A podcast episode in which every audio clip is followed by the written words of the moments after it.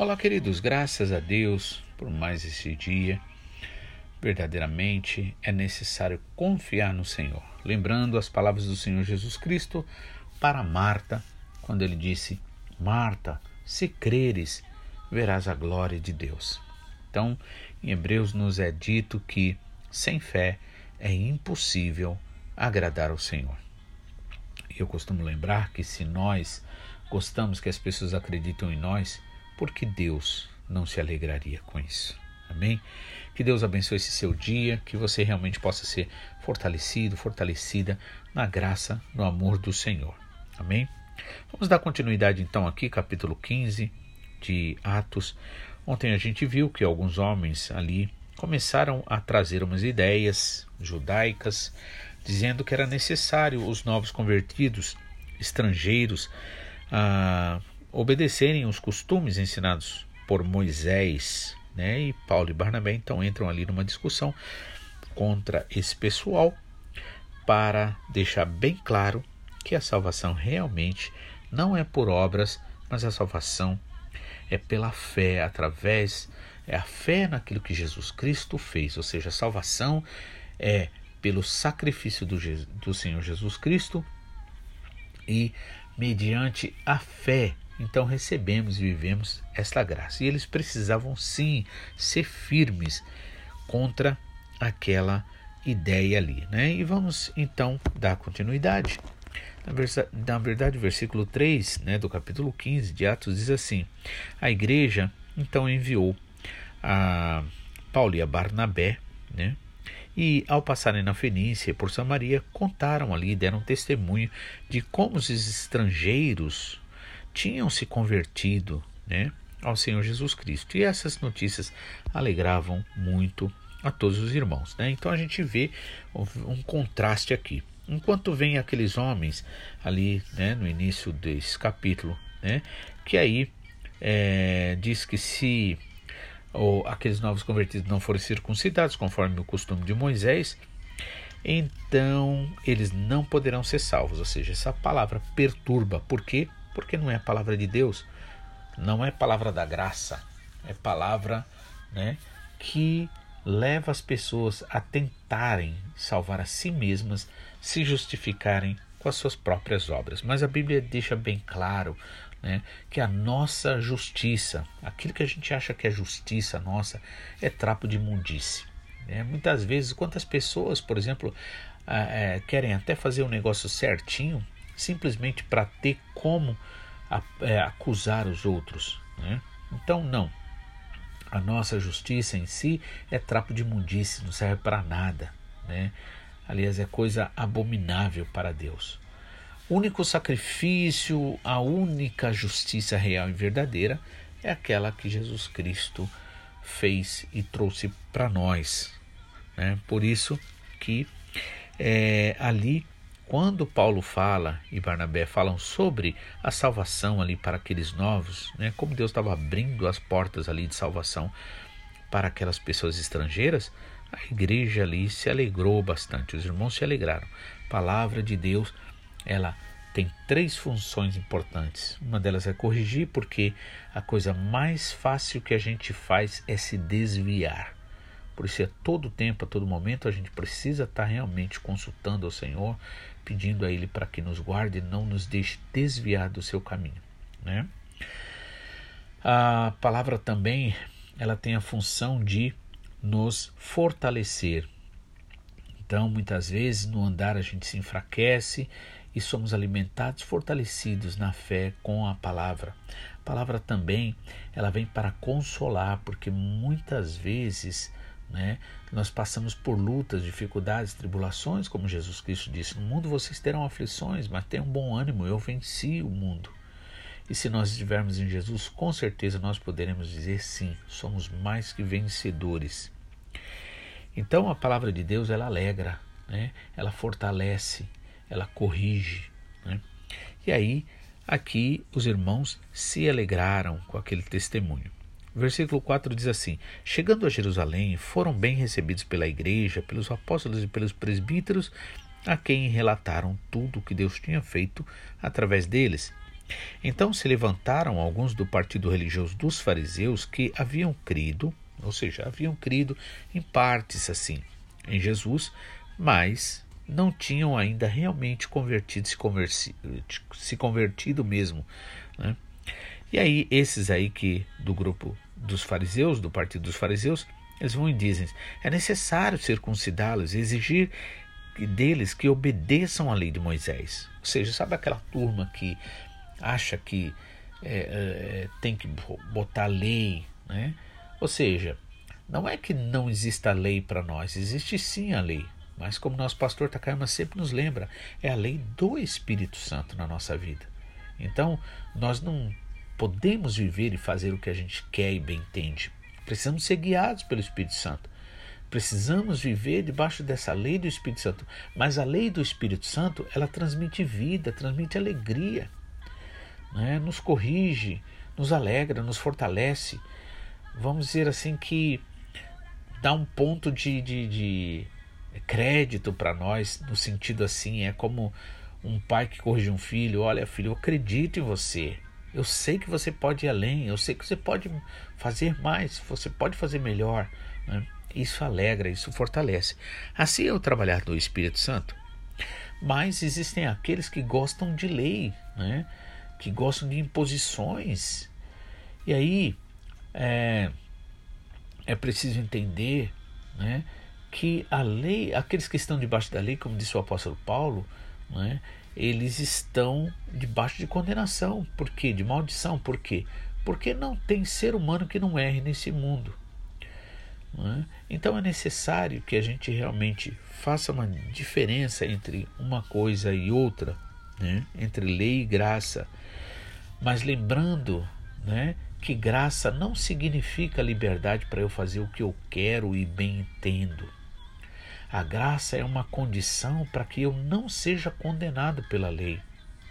A graça é uma condição para que sempre que eu cair, se eu cair, como diz ali a, o apóstolo João, João nas suas cartas, filhinho, não pequeis, mas se vocês pecarem, vocês têm um advogado para junto com o Pai, Jesus Cristo o justo, né? Então, em outra parte ele diz assim: Aquele que disser que não tem pecado é mentiroso, a verdade não está nele, mas se nós confessarmos, ou seja, admitirmos os nossos pecados, ele é fiel e justo para nos perdoar e nos purificar de toda iniquidade, toda injustiça, todo mal. Então é necessário a gente entender, né? É, não é porque estamos na graça, a graça não significa bagunça, não significa é, é, desordem, não significa eu fazer o que eu quero e bem entendo. A graça é uma condição para que eu não seja condenado, para que haja perdão para mim. Né? Então, é, o versículo 6 diz assim: Os apóstolos e os presbíteros se reuniram para considerar essa questão, ou seja, para né, ali está é, chegando a uma conclusão. Depois de muita discussão, Pedro levantou-se e dirigiu-se a eles. Olha só que interessante, porque Pedro ele era ele, ele, ele tinha um ministério voltado para os judeus. Né? Ele vai e diz assim: Irmãos, vocês sabem que há muito tempo Deus me escolheu dentre vocês para que os gentios ouvissem de meus lábios a mensagem do Evangelho e crescem. Porque Deus usou ali Pedro, ali principalmente no início da igreja, no derramar do Espírito Santo, né? e ali muitos estrangeiros se converteram. E aí ele continua dizendo o seguinte: é, Deus, que conhece os corações, demonstrou que os aceitou, dando-lhes o Espírito Santo. Veja, o que se tem de mais maravilhoso nessa nossa vida, nesse nosso relacionamento com Deus, é receber o Espírito Santo. O batismo nas águas né, é muito importante porque ele é parte da nossa confissão, né? é parte da nossa confissão, tanto ao Senhor quanto ao mundo. Aí, né? Em outras palavras, olha, nosso compromisso é com Deus agora, né? É como numa cerimônia de casamento. Né? No entanto, acima do batismo nas águas, por isso que é, João Batista disse: Eu vos batizo com água para arrependimento, mas após mim vem aquele que é maior do que eu. Ele vos batizará com o Espírito Santo. Então, aqui Pedro vai dar testemunho. Vocês sabem, né? Conhecem. Deus que conhece os corações demonstrou que aceitou, que os aceitou, dando-lhes o Espírito Santo. É a maior, a maior prova de que alguém é do Senhor Jesus Cristo é quando recebe o Espírito Santo, né? quando é batizado no Espírito Santo, como antes nos tinha concedido. Ele, Deus, não fez distinção alguma entre nós e eles, visto que purificou os seus corações pela fé. Então, por que agora vocês estão querendo tentar a Deus, pondo sobre os discípulos um jugo que nem nós, nem nossos antepassados conseguiram suportar? Ou seja, quer dizer, eles insistiam ainda naquela questão da lei, mas na verdade, na verdade, eles não tinham capacidade nenhuma de cumprir nada. Por isso que é, uma pessoa legalista, uma pessoa que é, ela, ela só quer impor lei, na verdade, por isso que o nosso pastor também fala uma coisa muito importante, que aquele que prega a lei, ele prega iniquidade, injustiça. Por quê? Porque nós não somos capazes. Então, tudo bem, talvez eu faça uma coisa, outra, outra, mas se de dez mandamentos eu errar, eu errar um, eu serei condenado por aquele um. De nada valeu os nove que eu acertei. Então, nem nós, nem nossos antepassados conseguimos suportar, de modo nenhum. Cremos que somos salvos pela graça de nosso Senhor Jesus Cristo, ou seja, por esse favor imerecido que Ele fez por nós. Assim como eles também, né, os, os gentios também, ou os estrangeiros, Toda a assembleia ficou em silêncio enquanto ouvia Barnabé e Paulo falando de todos os sinais e maravilhas que, por meio deles, Deus fez entre os gentios. Quando terminaram de falar, Tiago, que era o líder principal lá, é, tomou a palavra e disse: Irmãos, ouçam-me. Simão, ou seja, Pedro, né, nos expôs como Deus no princípio voltou-se para os gentios a fim de reunir dentre as nações um povo para o seu nome. Concordaram, ah, concordam com isso as palavras dos profetas, conforme está escrito. Né? Ou seja, isso aí que Pedro estava falando, esse testemunho, como Deus trabalhou ali na vida dos estrangeiros, isso está de acordo com o que os profetas disseram. Né?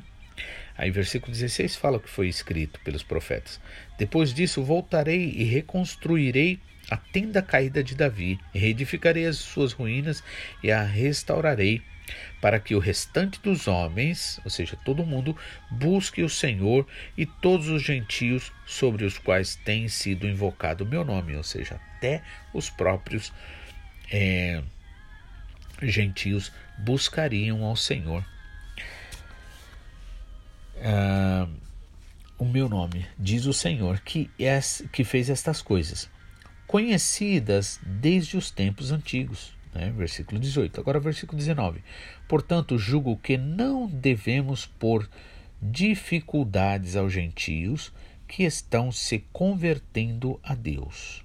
Ao contrário, devemos escrever a eles dizendo-lhes que se abstenham da comida contaminada pelos ídolos, da imoralidade sexual, da carne de animais estrangulados e do sangue.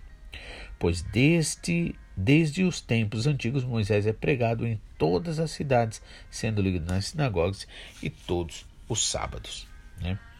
Então aqui a gente vê que Tiago, como líder ali na igreja, né, o líder principal, ele ali chega também a esta conclusão que não se deve colocar jugo, não se deve colocar dificuldades sobre aqueles que estão aceitando a palavra do Senhor com tanta alegria.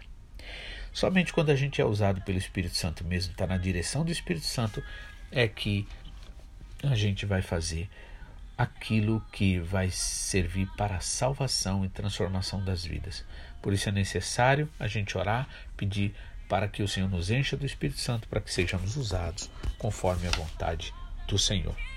Que Deus abençoe, que você realmente possa, nesta nova semana, estar cheio da graça, cheio do Espírito Santo e assim ser uma bênção conforme o Senhor determinou.